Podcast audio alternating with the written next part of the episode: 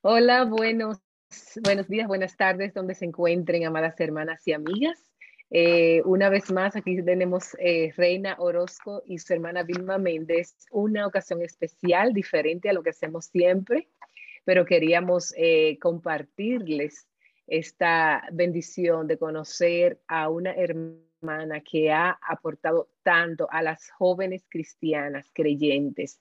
Queríamos conocerla mejor y ella escribió un capítulo del libro llamado Mujeres de Influencia. Y aquí se lo pongo. Dime, Reina. No, estoy mostrando mi libro también muy emocionada. ¡Ay! estaba levantando la mano, ¿verdad? Sí, perfecto, sí, yo pensaba que estaba levantando la mano. Muy bien. Pues gracias, eh, Angélica, y quisiéramos conocerte mejor. Quisieras tú, decirnos, decirnos parte de, de, lo que haces y quién eres, etcétera, para que las hermanas te conozcan. Bien, primeramente, gracias por el privilegio de poder compartir con ustedes eh, como amigas, hermanas en Cristo, eh, con el amor que nos une. Eh, mi nombre es Angélica Rivera, de Peña. yo vivo en la República Dominicana. Estoy casada con el pastor Joel Peña de la IBI, Iglesia Bautista Internacional. Eh, nosotros servimos eh, en vida joven, o sea, con la juventud de, de la iglesia. Eh, yo estoy trabajando actualmente como coordinadora del centro de consejería de nuestra iglesia. también trabajo en ESER, que es el, el, equipo de mujeres de la iglesia, o sea, en la planificación y lo que tiene que ver con la, todo lo que tiene que ver con actividades para mujeres. Eh, también amo escribir y escribo para Lifeway, eh, mujeres, también para SER. Eh, y nada, estoy aquí para compartir con ustedes. muy agradecida al Señor por la oportunidad de, de poder compartir aquí con ustedes. Como vemos, hermanas queridas, tenemos mucho que sacarle, Angélica. Es, es, una joya que podemos extraerle, saber mucho de ella. Y específicamente vamos a enfocarnos hoy Angélica, en el capítulo del libro de Mujeres de Influencia, que tú formaste parte para escribir eh, en capítulo. Y ella escribió un capítulo sumamente importante eh, que fue sobre el desgaste y eh, estancamiento espiritual. Y estancamiento espiritual. Qué temas, de verdad que sí, de verdad, qué palabras tan importante. Entonces, Reina, teníamos algunas eh, preguntas y vamos a hacerle también preguntas relacionadas con esto, pero aplicadas al área que ella trabaja mucho con jóvenes. Y eso me encanta porque no hay mucha gente trabajando con jóvenes. Bueno, Angélica, yo disfruté mucho tu capítulo. Muchas gracias por este esfuerzo. Y, y qué bueno que podamos enfocarnos a, jóvenes, porque eh, aquí yo subrayé algo que me encantó como lo escribiste. Dice, no podemos enseñar a otros si no somos fieles, porque estamos modelando el carácter de Dios con nuestras vidas más que con nuestras palabras. Y ahorita el mundo, yo lo que veo es que te enseña a hacer, hacer, lograr, lograr, esforzarte, demostrar pero qué bonito que, aquí que vayas al corazón. No sé si quisieras contarnos algunas cosas que hayas visto tú en esta generación de cómo tienen esa ansiedad por resultados y lo que provoca en su interior. Sí, así mismo es. La verdad es que todos desde que nacemos, desde pequeños, tenemos eh, un deseo de ser aprobados, eh, pero el asunto está en dónde nosotros estamos buscando esa aprobación. Eh, la aprobación no nos da lo que nosotros hacemos, sino que lo da eh, nuestra identidad en Cristo, el saber que somos amados por Él, el que Él nos ha aceptado, que somos sus hijos, que somos parte de su familia, que somos perdonados. Eh, muchas veces eh, la presión que los jóvenes tienen también, y nosotros las mujeres en ocasiones, de ser aceptadas, de caer bien, de ser aplaudidas, de ser reconocidas, de tener mm. como, no con los jóvenes, como un equipito, un grupo, de sentirme parte, lo lleva a querer ser populares a querer estar en todas las cosas, envolverse eh, en, todas las actividades que se hacen, descuidando lo más importante que es su carácter. Entonces se confunde en muchas ocasiones el que si tú estás haciendo muchas cosas, pues tú estás bien espiritualmente. Y nosotros vemos que esa no es una realidad. O sea, nosotros eh, tenemos muchos ejemplos eh, de cristianos que, que tienen a veces ministerios prósperos, eh, y tú lo ves en muchas ocasiones hasta sonriendo eh, y tú no sabes lo que ocultan debajo. Eh, de hecho, hablando del Ministerio de Jóvenes, yo he visto jóvenes que a veces tú lo ves que son como lo más cool, como uno dice, son lo más, que están siempre sonrientes, pero están escondiendo una depresión a veces tan grande que tú dirías, mm. pero ese joven puede tener una depresión así como se ve, o sea, tan animado. Muchas veces son más que se utilizan, ese deseo de estar en muchas cosas, es para cubrir una necesidad que hay en mi corazón, que solamente la llena Dios.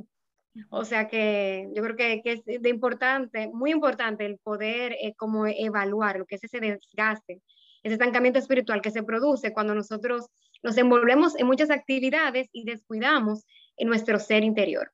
Qué importante que, que, mencione eso, Vilma, porque en ocasiones se piensa que un hijo de Dios va a ser inmune a todo este tipo de desgaste, pero como mencionas, Angélica, lo vemos una y otra vez. No sé si lo has sentido tú también o, o tú, Vilma, este tipo de cansancio, agotamiento que, que necesitas una pausa.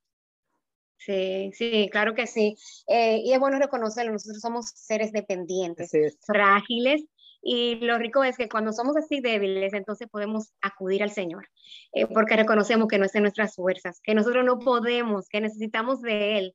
El peligro está cuando nos sentimos que somos superwoman, que todos podemos hacerlo. Entonces creemos que es en nuestra fuerza, nos eh, desligamos de Dios y entonces comenzamos a hacer cosas eh, por nosotros mismos. Y es muy diferente cuando reconocemos que necesitamos de Dios y Él es el que nos capacita eh, para hacer las cosas que necesitamos. Y de hecho que sí, eh, eh, digamos que en el mundo cristiano muchas veces se cree que tú no puedes deprimirte, tú no puedes estar en un desgaste, pero la realidad es que no, o sea, nosotros es algo normal y, y, debemos ser vulnerables, debemos ser abiertos cuando necesitamos ayuda, pedir ayuda en la familia de la fe y estar dispuestos a levantarnos, a socorrernos, eh, a no acusarnos, sino que ayudarnos. Al que está débil, levanta, al que está caído. O sea que yo sí, yo puedo decir que sí, yo lo he sentido en ocasiones, eh, he estado así. Eh, en muchas ocasiones cuando me he sentido más así cuando he estado envuelta, digamos, en una etapa de mi vida donde he estado con una conferencia metida full, como trabajando, trabajando, levantándome temprano. Y entonces he tenido a veces que para... Físicamente. Físicamente, emocionalmente, claro. se drena. Entonces, normal decir, espérate, necesito un espacio. Y yo tengo el ejemplo perfecto, o sea, de, nuestro Señor Jesucristo. O sea, decía que en muchas ocasiones yo no tenía ni tiempo ni para comer. Eso me encanta, no tenían tiempo para comer. ¿Y que Jesús decía? Vengan, vámonos a un lugar separado para que descansen. O sea, cuánta sabiduría. Sí. y él mismo, él mismo siendo Dios, o sea, me voy a apartar, necesito buscar de mi Padre. Y si ese era Él, un Dios perfecto, a Jesucristo, de hecho, Dios carne, ¿qué será de mí? Que no soy nada, o sea, que, es que es un ejemplo excelente. En ese mismo sentido, Angélica, este, qué bueno que tú lo dices. Eh, sabemos que hay jóvenes, especialmente también mujeres, ¿verdad? Cuando estamos sirviendo, que influenciamos a todo el mundo con el servicio.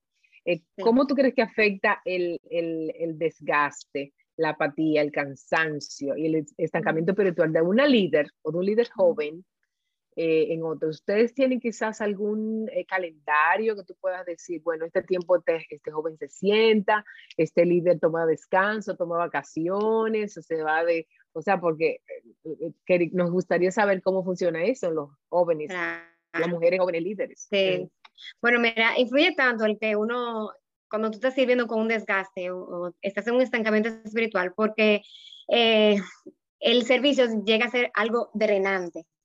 Eh, y debe ser todo lo contrario. Cuando tú estás sirviendo y tú estás en el centro de la voluntad del Señor, es algo increíble. O sea, a pesar de que tú haces sábado tras sábado, que tú vas al grupo de jóvenes o que tú vas actividad tras actividad, lo que hace que te eh, da como una energía nueva, o sea, es increíble. O sea, te estás sirviendo y tú sales de ahí más motivado, animado, eh, energizado, porque el Señor hace eso. Y algo que yo puedo ver eso como de ejemplo, mi pastor Miguel, eh, yo no había visto un hombre que tuviera una agenda tan llena. Eh, pero que tuviera con más energía. Y él dice que cuando él está sirviendo al Señor, porque está en el centro de la voluntad de Dios, eso lo llena de energía. O sea, el Señor se encarga de dar la fuerza al que no tiene. Entonces, hablando en el Ministerio eh, Juvenil, por ejemplo, yo me acuerdo en una ocasión que una eh, líder se me acercó y me dijo, mira Angélica, la verdad que yo me siento eh, como drenada de tener que venir todos los sábados. Yo siento que no estoy dedicando tiempo a mi familia, como que sábado tras sábado a veces no puedo irme de fin de semana porque tengo que venir al grupo de jóvenes. Eh, esto está haciendo para mí una carga. Y entonces, en vez de yo juzgarla, yo le dije, no, o sea, tranquila, gracias por exponérmelo, eh, por abrir tu corazón, por ser sincera. Eh, y lo más importante aquí no es el estar en un activismo, sino que tú te aseguras que tú estás en el centro de la voluntad del Señor, que tú lo estés disfrutando. Y puede ser un, un buen tiempo ahora para que tú tomes eh, un espacio, puedas orar al Señor para ver dónde Él te quiere. Eh, y quizá pueda servirle en un ministerio que no sea tan esforzado para ti o que tú tengas que utilizar esos sábados. Y esa persona hizo eso y está sirviendo en otra área ahora, estaba sirviendo en, en otro ministerio Exacto. y no hubo ningún problema. O sea que la idea no es eh, que tú tengas que sentirte eh, como presionada, ahogada. Si sientes que están eh, sirviendo y te estás drenando, yo creo que es una buena alerta como para analizar. Por ejemplo, tenemos ahora una pareja que acaba de dar a, luz, o sea, tiene un bebecito. Mm. Y nos dijeron, nosotros necesitamos este tiempo para poder atender y se entiende, o sea, no, claro que sí tómense el tiempo que ustedes necesiten, o sea que... Pero, pero eh, para ustedes, perdón, para ustedes como, como organizadores, como el pastor Joel y tú, que tienen que reclutar personas, que tienen que, o sea, eh, tú sientes que a veces le falta eh, personas que, que, o sea, que, que, porque a veces no todo el mundo está en servir, hay personas que no quieren servir, la mayoría no gusta sentarnos. ¿Qué sí. piensas? Cuando una gente dice, me tengo que ir por esto, Sí, pero la verdad es que, mira, la obra es del Señor, el Señor respalda. Porque yo te puedo dar el testimonio, eh, en muchas ocasiones han salido muchos líderes y mi esposo y yo hemos dado, ¿y qué va a pasar con este ministerio? Porque son tres ministerios de jóvenes que hay, desde lo más pequeño, que son como de séptimo, octavo, o sea, 12, 13. Hay otros que son adolescentes y otros que son los universitarios. Pero el Señor ha sido tan fiel de demostrarnos que la obra no es de nosotros, o sea, de que Él está en perfecto control del líder que sale y Él envía a los obreros, o sea, a la mesa. Entonces nosotros hemos tenido esta experiencia de que el Señor ha sacado y a veces cuando hemos dado con la cabeza, ¿y qué va a pasar ahora? Pero si no fueron tantos líderes, el Señor ha mandado de tres que se han ido, a veces cinco. O sea, que hemos tenido de, de, que el Señor ama más la obra que nosotros mismos. O sea, Él, él se encarga. Solamente lo que tenemos que hacer es ir donde, el, eh, donde el, el Señor de la mies y exponerle. tenemos falta de obreros y él se encarga de enviar. Entonces, y algo que quiero decir de, lo importante de que la persona que esté trabajando lo esté haciendo con toda la pasión, con todas sus fuerzas, eh, para, porque eso tú lo eh, externas, o sea, yo puedo como testimonio dar, en una ocasión yo estaba trabajando en la logística de un campamento eh, de jóvenes y habían sido como tantas las eh, percances que teníamos, yo estaba involucrada en muchas cosas y yo estaba como demasiado seria, porque estaba como en las actividades. Y nunca se me va a olvidar que una persona me dijo, Angélica, sonríe. Sí, amén. Entonces yo dije, wow, pero espérate, o sea, yo quiero disfrutar esto que estoy haciendo, aunque sea eh, planificando dónde que van a dormir los muchachos, qué, qué, qué, pasa con esto de la conducta, lo que sea, disfrutarlo. Eh, no verlo como actividades, sino como lo que yo estoy haciendo, cómo está influenciando y ayudando y bendiciendo vidas, transformando vidas. Entonces, cuando yo no me quedo solamente como en el día a día, en la actividad, sino que veo más allá de lo que Dios está haciendo mi corazón se, eh, se, revitaliza porque yo veo que mi trabajo no es en vano, que el Señor eh, lo va a bendecir a su tiempo. Aunque yo ahora no veo resultado, el Señor está haciendo algo en los corazones cada día. Eh, y es un privilegio que nos use a nosotros para poder impactar. Amén.